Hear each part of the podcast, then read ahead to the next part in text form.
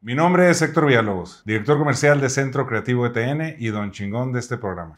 Aquí entrevistaremos a empresarios y figuras públicas que estén haciendo cosas chingonas en el área en que se desempeñan. Comenzamos.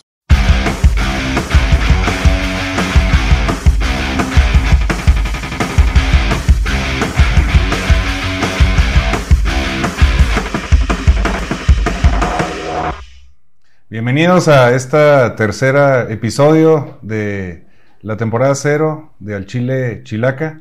Tenemos en esta ocasión una invitada que es directora de la Asociación Cómplices de Sueños, eh, la licenciada Mónica Lourdes Padilla Ramírez. Bienvenida, Mónica. ¿Cómo Hola, muchas gracias. ¿Bien y tú? Bien, gracias a Dios. Muchas gracias por acompañarnos y por la, paciencia de esperar. Parece que todo, todo está conspirando en contra de nosotros. No, lo que pasa es que me querían más tiempo aquí. Ah, no querían que me fuera tan rápido, porque como soy la primera mujer que viene, o sea, bueno, a tu programa. Es cierto. Por eso. El primer episodio estuvo, eh, perdón que te interrumpa, el primer episodio estuvo Luis Holguín, el segundo estuvo el doctor eh, Rodolfo Luis Vigo, y ahorita pues, la primera mujer en, estar con nosotros en el, en programa, que por cierto es egresada de la licenciatura en Ciencias de la Comunicación ha trabajado ya en medios de comunicación, principalmente en el área de espectáculos desde el año del 2002. En el 2012 inició en el área de las relaciones públicas, trabajando en conciertos aquí en, Chihuahua, de artistas de la talla como Luis Miguel, Juan Sebastián, Alejandro Fernández, eh, Carlos Rivera, Napoleón, entre otros, ¿no?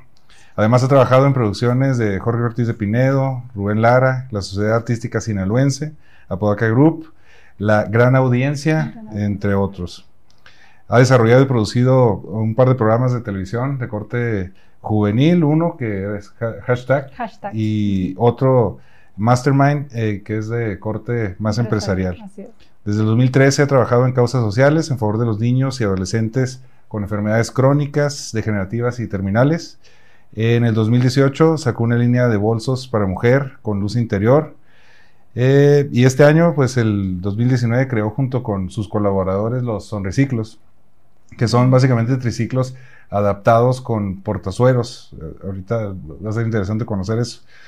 Eh, ya se encuentran funcionando en dos hospitales de, Chihuahua, en el Hospital Infantil, en el Morelos y, y, en el ABC de la Ciudad de México. Así es. Pues te la pasas muy ocupada, Mónica. sí, más o menos. Este, no, qué bueno. Y pues Platícanos un poco de, eso, ¿no? Tú te la pasas ocupada. Eh, ¿Cómo le haces para mantener la, energía suficiente para hacer todas esas actividades que tienes? Y otras que no hemos mencionado en el currículum. Ya sé. Casi siempre bromeo con que el hecho de trabajar con niños yo les succiono como las brujas la energía. y de ahí, aunque no, los niños la verdad es que también te, te consumen muchísima energía, ¿no? O sea, quienes son padres y demás o quienes trabajan en, este, como educadores, como maestros, pues se dan cuenta que, los niños sí consumen demasiada energía.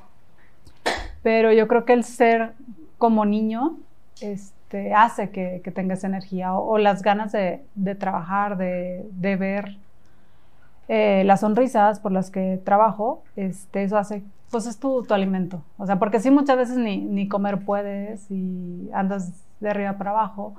Este, en cuanto a lo laboral, que es por el área de relaciones públicas que, mencionabas, o hay veces que sí ni comes, pero también eso es como que un poquito más ocasional, entonces sí te permite de cierta manera el combinar las dos cosas, o sea, como soy, no trabajo específicamente para una empresa que tengas así, no sé, un, un horario que cumplir y todo eso, entonces sí me puedo permitir el trabajar, por ejemplo, cualquier evento, pues lo puedes trabajar desde el celular o desde la computadora, aún estés cumpliendo un sueño y estés, no sé, en la Ciudad de México o estés en la playa llevando a niños a conocer el mar, pero pues desde allá puedes trabajar, o sea, en las noches, en los ratitos libres que tienes, lo haces, una llamada, un WhatsApp, eh, cuestiones así, es como llegas a combinar. Y qué difícil encontrar ese equilibrio entre, pues, tu vida profesional y este trabajo social que haces. No, y personal también, porque pues acuérdate que soy madre de familia, soy mamá soltera, entonces tengo un niño de 12 años, imagínate. No, pues la vida social se limita a, eso, ¿no? A esa convivencia que tienes con el, con el hijo. Así es, aunque ya los fines de semana ya como ya me doy chance. De, pronto... Los sábados es mi día de ir al cine. Ah, ¿Con tu hijo? No. Ah, ok. No, no, ay, sí, me voy aparte. Ay, obviamente cuando hay una premier buena, también disfruto muchísimo al cine. De hecho, ahorita, antes de entrar al aire, hablábamos de, de la próxima premiere de Star Wars que ya se viene. Obviamente ya tengo mis boletos. Eres medio geek, ¿no? Sí. Ya tengo mis boletos para la premiere de medianoche y para el sábado siguiente. Es más, fui de las pocas que, que pudo conseguir este, para la premiere de Endgame. Ya ves que luego, fue una locura y se acabaron. Yo sí conseguí boletos. Fíjate que el tema de los superhéroes de Marvel y todo esto, yo, pues por mis hijos lo tengo ahí más, más presente. Yo nunca he sido de tanto de historietas, perdón. No, te creo. Pero este, incluso Star Wars, me gusta, yo lo disfruto, pero no soy tan clavado con, con ese ambiente como veo que muchos amigos de mi generación lo están, ¿no? Que, que están clavadísimos. A mí me gustan más las películas de Tarantino, ese tipo de ah, ¿no? pero, pero bueno, el trabajo social que haces, pues eso no es remunerado prácticamente tú tienes que estar gestionando recursos, a veces tú le, me imagino, le metes de tu, de tu feria. ¿Cómo ha afectado eh, tus finanzas personales este trabajo que tú haces y incluso las de tu negocio, de, relaciones públicas? Eh, ¿cómo, ¿Cómo ha, afectado de manera positiva, negativa tus vidas personales? Pues mira, hay veces que sí se da como que este el afecte negativo porque si no tienes el recurso necesario, pones de tu bolsa, como mencionabas. Este, apenas, no sé, trabajas un evento, te pagan y se va a lo mejor un 80% para la asociación y un 20% para que comas porque pues tienes que comer, ¿no? Eh, pero al final de cuentas también, bien dicen que cuando haces lo que te gusta, las cosas no te faltan. O sea, las cosas se te dan por naturaleza, o sea, entonces digo, no sé, yo creo en Dios, entonces no sé si, si crean en Dios o en el universo o lo que sea, pero al final de cuentas el karma también es divino y las cosas así como las cosas malas, también lo bueno te lo regresa. Entonces, gracias a Dios nunca me ha faltado este, que comer o, o para pagar la escuela de, de, mi hijo, igual y a lo mejor si no puedo yo, mi mamá me apoya, o sea, siempre hay como que eso, pues sí, ese círculo, ¿no? Al final de cuentas la vida es un círculo y todo se te regresa, sea bueno o malo, entonces, de alguna manera sigo viva. Digamos, seguimos sobreviviendo. Tuve la oportunidad de conocerte cuando yo era funcionario en una dependencia. Eh, tú estabas comenzando a trabajar con esta asociación eh, que es de la Ciudad de México, que ya está a nivel nacional, que se llama Doctor Sonrisas. Eh, me tocó estar en algunos eventos que les organizabas posaditas a niños con, con cáncer, incluso algunos en, en ya, ya en etapa terminal. He visto cómo les llevas a la playa, lugares donde ellos quieren conocer, les presentas artistas, esto en el trabajo que estaba haciendo con la asociación.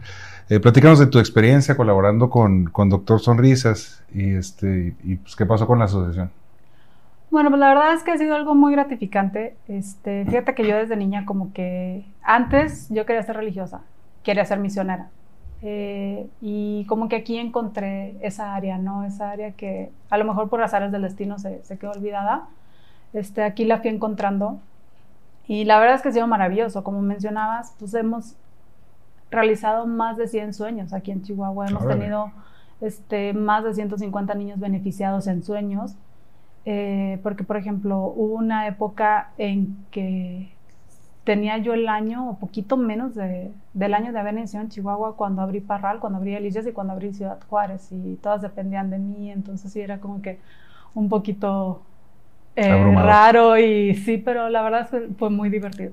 Entonces, es estar pendiente aparte de tu ciudad, pues de las otras tres, ¿no? Que estuvieran funcionando y demás. Después ya por decisiones de, pues de la matriz, por se puede decir, este, ya se independizaron ellas, Parral dejó de funcionar, este, este, Delicias siguió, Juárez siguió y luego de repente Delicias también dejó de funcionar, Juárez siguió pero cambió de gente, este no estaba como al principio.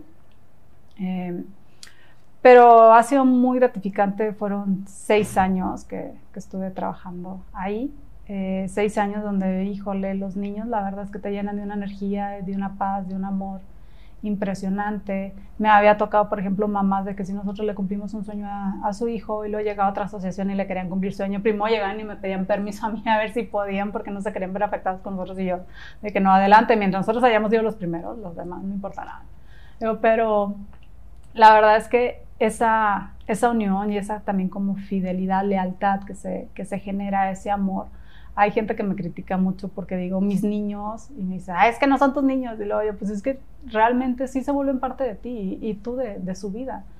Eh, me ha tocado que, por ejemplo, las mamás te dicen, adivina que está jugando mi hijo. Y yo así como que, ¿a qué? Y lo, espera, se están peleando. Y yo, Ay, no, no, sepáralos. Y lo, es que se están peleando por ver quién eres tú. Están jugando a, a- a la asociación y están jugando con sus monos de peluche que los llevan al cine o que les van a cumplir el sueño. Entonces dices tú, algo bueno estoy haciendo, ¿no? Como te, mencionaba, tengo un hijo de 12 años y el cual ya me dijo, mamá, quiero aprender el lenguaje de señas.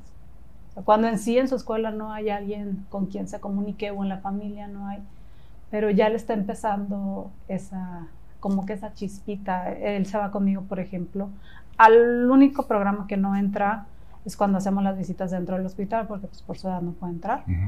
Pero cuando llevamos cenas, él se va conmigo a dar cenas. Este, cuando visitamos el CRIT, bueno, ahí tampoco muchas veces no va porque está en la escuela. Eh, y de hecho quiere faltar a la escuela para ir al CRIT. Eh, cuando son las fiestas también, en algunos sueños también, eh, no en todos, porque por ejemplo si es de ir al mar, pues él se queda aquí a la escuela y todo, y Ujú. mientras yo me voy con otro niño, pero lo entiende muy bien y, y le gusta, o sea, él es mi voluntario más pequeño, sinceramente. Ahorita que estamos armando por las fechas la posada, este, recibimos alrededor de 90 cartitas de, de niños y mi hijo fue de, yo quiero padrinar uno. O sea, no sé qué tengo que hacer, pero yo quiero padrinar uno. Entonces dices, "Ah, algo bueno estoy haciendo, ¿no? Ya para que una generación de 12 años eh, quiera también seguir con este cambio al servicio de la gente, ¿eh? pues es porque algo debe estar haciendo. No, qué chingón, muchas felicidades. La verdad es que, Gracias. Pues el ejemplo yo creo que es lo que está motivando a tu, a tu chamaco a, a pensar así, en querer involucrarse. Esperemos así siga. Va a entrar en una época eh, muy cabroncita donde, donde igual y, y va a estar medio desenfocadón, pero igual y eso que ya ha estado aprendiendo de ti, pues ya, ya lo trae, ¿no? Eh, y eso que mencionas, pues sí es importante eh, porque hay gente que lo hace como tú eh, o que creció como tu hijo viendo estas actividades pues normales e importantes. Y hay raza que la neta abre una asociación para agarrar lana, para ver qué, qué mama del gobierno, qué apoyo le dan, este, eh, a qué empresa puede ir para, para darle algún residuo deducible. Incluso pues, Chihuahua es de los estados que más tiene asociaciones civiles. Entonces, eso también eh, pues dificulta el trabajo de, la- de las personas que realmente están comprometidas y están haciendo una labor filantrófica, filantrópica sincera, porque también hay ese, este, ese, pues, no Falta de transparencia, así decirlo. ¿no? Sí, pero por parte de los empresarios como ese tope, ¿no? Ese, oye, pues espérame, pues quién eres tú, qué estás haciendo, igual y eso dificulta más el trabajo. ¿Te, te has topado con eso o no? Fíjate que yo desde que, que inicié, lo primero que dije fue que quería mostrar el trabajo. O sea, porque sí estuve colaborando con alguna que otra eh, asociación donde más se mostraba el, actividades para recaudar que lo que realmente hacían. A huevo. Entonces yo primero dije, tengo que hacer para que la gente me crea. Y creo que, que me ha funcionado mucho. Este, y no lo hago con el hecho de que, miren, véanme, este, véanme lo que hago, ¿no? O sea, ni, ay, sí, colgarme y demás, porque pues igual yo creo que el reconocimiento, el primer reconocimiento que tengo pues es el de mi hijo, el segundo el de los niños y el tercero el de las mamás. Pero sí, yo quise primero empezar a, a trabajar y después empezar a fondear, porque yo no puedo decir, ay, es que necesito tanto dinero porque quiero hacer esto. O sea, sino que realmente es, güey, si no he tenido ese dinero y he hecho esto, imagínate lo que pudiera hacer si me apoyaras, ¿no? Si, si te unieras al proyecto. Ok. Digo, creo que es una manera diferente de ver las cosas. Este, yo sé que ahorita la, la visión del millennial es trabajar menos y ganar mucho, o digo, y a nosotros nos tocó a veces el trabajar sin ganar nada, ¿no? O sea, Se me hace que está sonando tu teléfono. ay, se me hace que sí. Te lo pasamos. es mi alarma que ya tengo que ir por mí, pero ya lo van a recoger. Es que ya, so- ya es hora de que se despierte, Mónica. Sí, es mi tiene que ir al gimnasio ahorita. No, ni voy al gimnasio, deja Eh. tú. Mira, aquí, aquí te lo pasa, gracias. Ay, aquí que- lo saco, y disculpen, pero ya saben. Fíjate, lo primero que le dijimos a Mónica es que eran los celulares No, en, pues la alarma.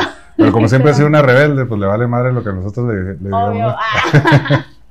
Oye, Mónica, eh, estás formando ahora una nueva asociación. Así es. Platícanos quiénes la componen, qué actividades realizan, va a ser, pues imagino algo similar a lo que ya está haciendo, ¿no? Sí, fíjate que, que hemos notado que hay cosas que faltan. Este, por ejemplo, ahorita cuando me presentaste hablabas de los sonrisiclos, que eso es un proyecto súper padre que, que inició aquí en Chihuahua. Eh, Que ya está en la Ciudad de México. ya, ya lo vendimos. Este, ¿A quién son donados? Quiero aclarar. Este, ¿Qué son? Platícanos de... Bueno, son triciclos que nosotros, haz de cuenta el típico triciclo que tienes en la azotea y que tus hijos ya no usan y que desde que tú estás, desde que tus papás estaban hijos ya ahí tienen la el azotea. Apache rojo que... Exacto. Son buenísimos ¿sabes? los apaches, no tienes una idea. Entonces los estamos adaptando con, formándole un portazuero, Ujú. este soldado al triciclo, para que los niños de los hospitales puedan hacer ejercicio.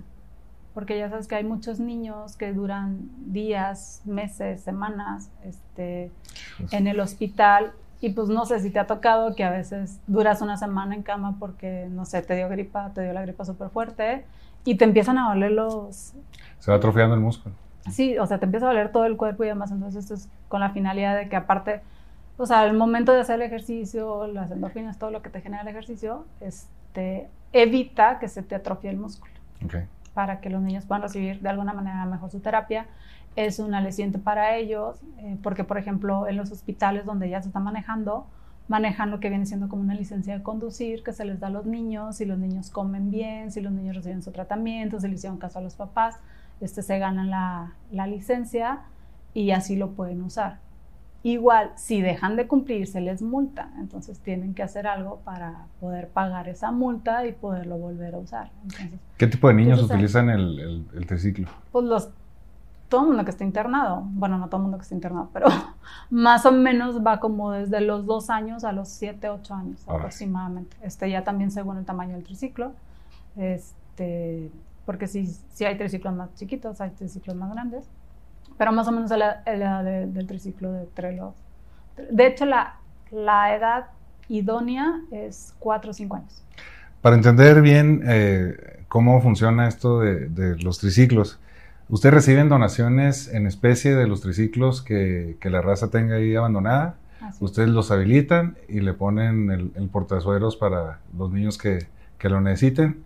Aquí en Chihuahua lo donan de manera gratuita a estos, estos Sí, hospitales. sí, es a, a hospital público lo donamos. De sí es- hecho, conseguimos este, donaciones, ya sea en especie, por ejemplo, del material que se necesita para adaptarlo, este, porque nosotros, bueno, hay un grupo de ingenieros, eh, bueno, de estudiantes de ingeniería mecánica que son, son quienes los hacen, este, y hay que pues, armar el, el portazuero y demás, y tiene que tener ciertas dimensiones para que, entonces si te has fijado en los hospitales, que hay unas cajas que hacen que el suero, como una bomba, algo Sí. así, que tiene Ujú. suero, entonces tiene que soportar esa caja, tiene que soportar el suero, tiene que estar a cierta altura esa caja para que el niño pues, no se golpee cuando, cuando se sube, se baja del triciclo.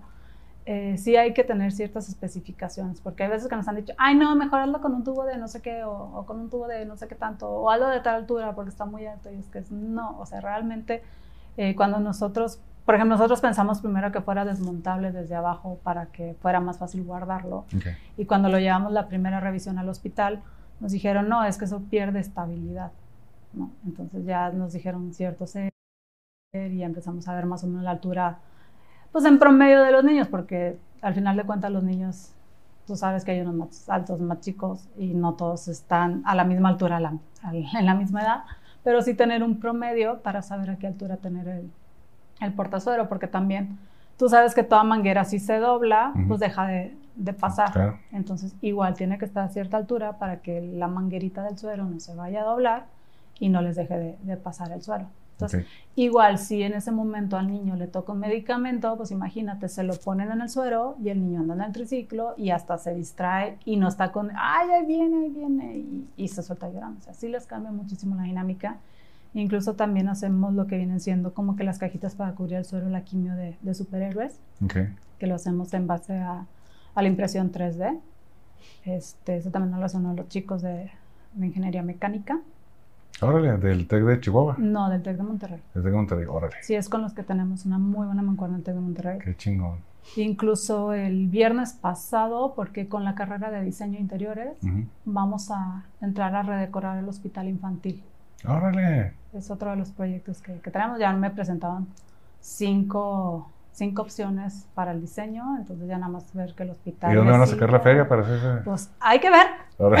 Digo, lo de los triciclos lo iniciamos sin feria y no, no es la misma gente adaptar un triciclo que adaptar un hospital. No, pero igual puede ser viniles nada más. Entonces el vinil, el vinil a lo mejor no te sale tan caro. Entonces, nada más como que el, el, decorarlo, ¿no? Para que no sigas. O sea, sí es hospital, pero imagínate, si cuando eres. Si como adulto te aburres. Pero imagínate cuando eres niño. No, huevo. Oye, ¿y la asociación cómo se llama, amor? Eh, cómplices de sueños. Cómplices de sueños. ¿Y quiénes la conforman?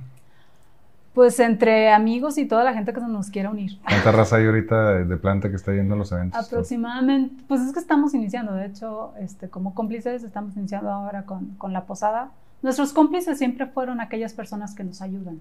Okay. Entonces, eh, porque al final de cuentas tú sabes que un cómplice es esa persona que, que te ayuda, ¿no? Sí. Entonces, este, todas las personas que, que nos han ayudado a lo largo de este tiempo, pues no dejan de ser nuestros cómplices y ahora eh, pues decidimos ya como que hacerlo un poquito más formal a esos cómplices para poder seguir ayudando y, y seguir haciendo cosas por Chihuahua.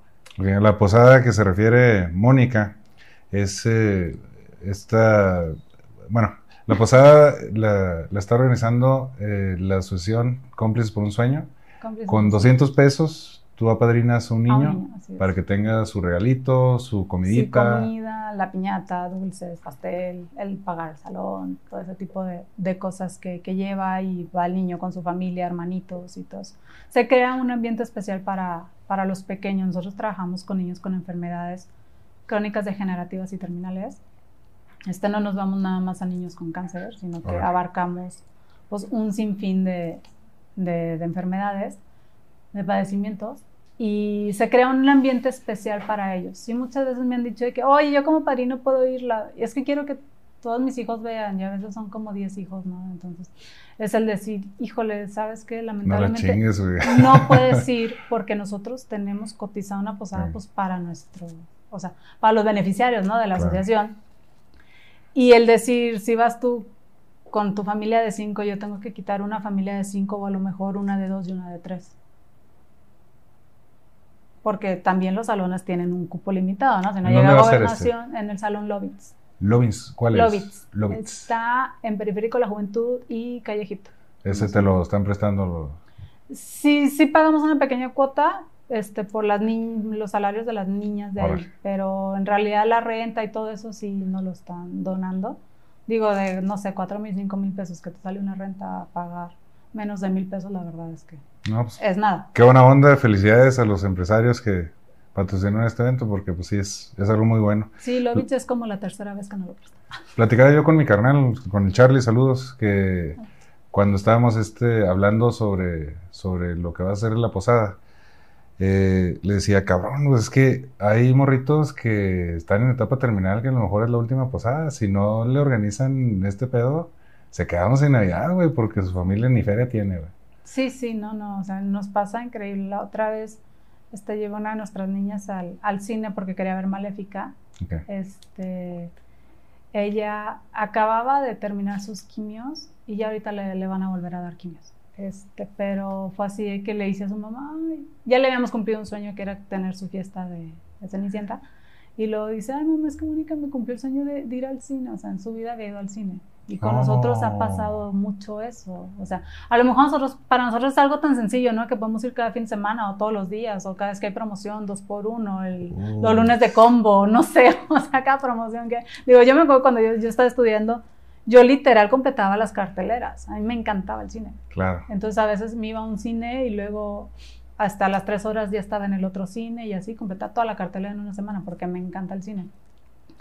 Pero A nosotros nos tocó, no por balconear tu edad ni nada, pero nos tocó toda la permanencia voluntaria. donde sí, pero nada más eran dos películas. Ay, Cabrón, son cuatro horas, cinco horas de estar ahí en el cine. Eso era padre porque llegabas tarde y, y podías quedarte para ver Sí. lo, lo que se te había pasado. Ah, ¿no? sí. y, y eran más dulces y más barato, pero bueno. Por un 50, no, yo creo que por menos de 50, ¿no? no, 20 Veías- bolas eran. No te tocó a ti, cabrón, somos de la misma casi. Güey. no pagaba. A ver, Ah, o sea, no sé cuánto pagaba la plebe. Ay, no, como nosotros tenemos que vender chicles, güey, con eso para, ya nos manteníamos en la primaria. Sí, Oye, Mónica, el, pues ya estamos en la parte final de, de, de la entrevista. Eh, Ay, tan hay- que nos estamos pasando después de todo lo que esperamos. Ay, no, eh, es en serio, fíjate, estuvimos una hora tratando de conectar esta chingadera para y, cinco minutos. y ni el Jean Paul, porque estaba ya trabajando, ni, ni estos dos cabrones nos pudieron a, el, el, el rollo. Eh, Una hora de pre Media hora de entrevista. ya sé. sí. Pero mira, este, vamos a cerrar fuerte. Estuvo la semana pasada con nosotros el, el doctor eh, Rodolfo Luis Vigo, que es un chingón en la filosofía del derecho. Este es un eh, abogado argentino que vino aquí a, a Chihuahua a dar unas conferencias, unas pláticas, todo aquí a la Watch. Y lo tuvimos aquí este, es- ese día. Este es muy chingón, nomás que no sabe nada de fútbol americano. Nada, nada. Es lo único malo. Tú sí sabes de americano. Pues, más o menos. Más o menos a quién le vas. No, no tengo. Como que no. A los 49 de San Francisco le vas. Ajá, sí. Al que gane. Entonces tenemos una. Ellos van ganando bastante bien. Entonces, este. eh, Rodolfo Luis Vigo hizo tres preguntas. Él no sabía quién iba a estar ahorita en la entrevista. No sabía si era hombre, si era mujer, si tenía. eh, qué profesión, nada, ¿no? Y te voy a decir las tres preguntas. Tú las vas a contestar. Ok. Después de eso, eh, tú vas a hacer otras tres preguntas para el siguiente entrevistado o, entrevis- o entrevistada. Ya que ya Este, abrí el capó a las mujeres. Ya abriste el campo de las mujeres. Tenemos, vamos a invitar a toda la comunidad LGTBT, no sé qué. Eh, creo que ahora lo están englobando en queer, ¿verdad? Eh, ya el, el término más aceptado para ellos es queer. Bueno, No total. Tenemos Mira, que para mí la a verdad es que todas son personas. Ok, claro. No me gusta la clasificación. De hecho, ahorita en la mañana hablaba de eso precisamente. Que, porque ahorita, se, o sea, el término es de inclusión social para personas con discapacidad y demás. Digo, no me gusta que clasifiquemos. O sea, yo creo que todos somos personas, independientemente de la condición que tengas. Sí, es que etiquetar es dividir. Sí, totalmente. Pero bueno, van las tres preguntas. ¿Lista? Ay, pues, bueno. Pregunta número uno. Se acaba el mundo, tienes que llevar un libro, un líder y una persona común para preservar la vida. ¿Qué libro, líder y persona común elegirías? Bueno, este, uno de mis libros favoritos es el de Creatividad S.A. Ahora, ¿de quién? Este. Ay, del creador de Pixar. Órale. Se me fue Ed Catmull. De hecho, te habla mucho de, de- de cómo inicia Pixar. Este, te habla mucho de cómo es posible de que muchas grandes compañías llegan a la cumbre y luego caen. Y si te fijas, Pixar nunca ha tenido ese, ese declive. Habla de cuando, abrió, cuando trabajó con George Lucas, cuando trabajó con, con Steve Jobs y todo eso, lo difícil que fue también trabajar con Steve Jobs, porque todos sabemos que era una persona un poquito complicada, este, de cómo fue que antes Disney no quería comprar Pixar y después de Toy Story, pues olvídate. Este, sí, te habla de todo eso y el cómo mantenerte, ¿no? Eh, Este, una de las frases que me gusta mucho de es, por ejemplo, una buena idea puede venir de cualquiera. O sea, no nada más, por ejemplo, de tu equipo creativo, sino de, pues, de cualquier persona te puede venir una buena idea. Eh, está muy interesante, la verdad. Cómo, cómo funciona Pixar es súper interesante. A mí me encanta mucho la filosofía de Pixar y de Disney. Eh, un líder de opinión, yo creo que Michelle Obama, que es una gran mujer que nos ha ido, pues ha estado haciendo miles de cosas y, y también de repente en el anonimato. O sea, como que no es de esas personas que necesita mil reflectores, ¿no? O sea, para, para hacer. Eh, y una persona normal, pues no es tan normal, que es una persona común. Eh, un amigo que se llama Juan Pablo Ortiz Monasterio, Ok. que ahorita no me acuerdo si lo mencionaste al principio, pero es con el que traemos lo de la fábrica de conciencia. Este es un chavo que la verdad tiene una visión muy impresionante y pues ahorita con todo esto que se está dando en el mundo, creo que la filosofía y todo lo que se abarca en la fábrica de conciencia es, es muy, muy impresionante. O sea, de hecho, estuvo ahora en mayo, sí, en mayo, en la cumbre de las Naciones Unidas en Nueva York exponiendo esto y demás. Entonces, Órale, pues estaré toda madre que viniera también a acompañarnos. pues ya vino en agosto, pero no. Ya no vuelve O sea, entonces. No, igual y sí, después lo traigo. La pregunta número dos. ¿Cuál es el problema más grave en- de México? Pues yo creo que de México de todo el mundo la falta de empatía. Uy, O sea, literal, si somos empáticos se solucionan miles de problemas. O sea, porque si eres empático con la naturaleza se van a, a solucionar los problemas este, de contaminación y todo eso, eh, que nos estamos acabando el mundo. Ayer estaba leyendo que las jirafas ya están en peligro de extinción también. Si somos empáticos con los derechos humanos, también se acabarían miles de problemas, miles de guerras. Si somos empáticos y si somos este, agradecidos, también. muy bien. O sea, la falta de empatía, creo que eso es el cumbre de todo. Pregunta número tres. ¿Cómo te gustaría que te recuerden? ¿Cómo? Sea, que me recordaran, pues bonito. con cariño. Fíjate que yo siempre desde chiquita dije que, que me gustaría ser recordada por haber cambiado algo. Ok. Este, y creo que con la labor que he hecho lo he logrado.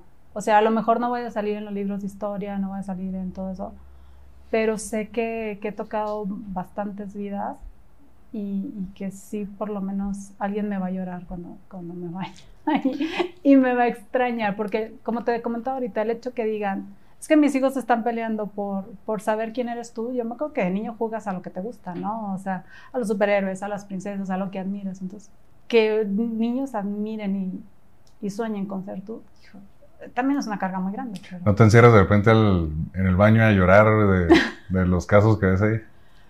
Fíjate que que no, ¿eh? Al principio yo sí tenía miedo del hecho de decir, híjoles, ¿qué, ¿cómo le voy a hacer? Pero la misión es muy importante. Nuestra misión es, es que sean felices. O sea, al final de cuentas todos vamos a morir. No. y mira que uno de mis mayores temores es la muerte. ¿eh? O sea, pero al final de cuentas todos vamos por ahí. Si algo tenemos seguro es eso. Sí. Nadie sabemos ni cómo, ni cuándo, ni estamos preparados. De alguna manera una enfermedad te va preparando este, te va preparando a la familia, a cuando es, por ejemplo, no sé, porque un accidente o un asesinato, o, sea, que no, no, te preparas, ¿sabes? Digo, nunca estás listo, pero sí de cierta manera, eh, inconscientemente, pues ya sabes que, que en algún momento puede pasar. Mónica, para cerrar ya, este, vas a ver a esa cámara y vas a preguntar eh, al próximo entrevistado o entrevistada eh, las tres cosas que tú quieras. Las tres preguntas. Lo que quieras. ¿Lista? Ahí. Cuando quieras, Mónica. Ok. En cuanto a una problemática, la, la que quieras escoger, eh, ¿cuál crees que sería esa terapia de shock para que puedas empatizar con eso? Ok. Digo, no sé si, si me expliqué, ¿sí? ¿Sí me entendieron? Ok, eh, dos, hablando de fútbol, ¿cuál, ¿cuál ha sido el mejor show de medio tiempo habido? ¿De fútbol americano? Sí. Órale. Ya sé Super Bowl. Está muy fácil esa. sí, pero ya es que siempre como que... Órale. Y esto se rara, pero, ah, por pues, ejemplo, ah, soy yo. Sí. La verdad es que, por ejemplo, eh, a mí me gusta mucho, no, no, es que me gusta mucho, yo creo que tengo un problema ahí. Pero sí, no que admire, pero hay ciertos personajes antagónicos este, que traen, la verdad, una psicología muy interesante. O sea, hablando en, películas, cuestiones así, cómics y demás. Ya sé que tú no eres tanto de cómics, pero por allá sí, sí me debe entender un poco. ¿Con cuál de esos personajes crees que es el más interesante? ¿Te identificas y por qué? Ah, qué chingón. Eso está muy bueno. Antihéroe, ¿no? Que ahorita están tan de moda. Y de hecho, sí me gustan los cómics, te digo, no me he clavado tanto este, con ellos, pero creo que va a salir una película de mis, bueno, antihéroe favorito de Gambito. Ah. Porque a mí me tocó la caricatura de los noventas de X-Men y era el que se me hacía más estilerón. Yo por eso me gustaba Gambito. Aparte que tenía la novia más guapa. Que no lo podía tocar, pero este, ese era. hacer una cuarta? Ay, no me creo, no.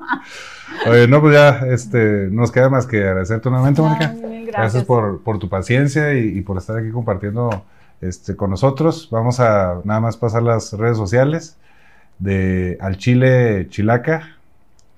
Este, cuando quieras, me estás haciendo quedar mal aquí, cabrón. Ok, ya no es bullying contra mí.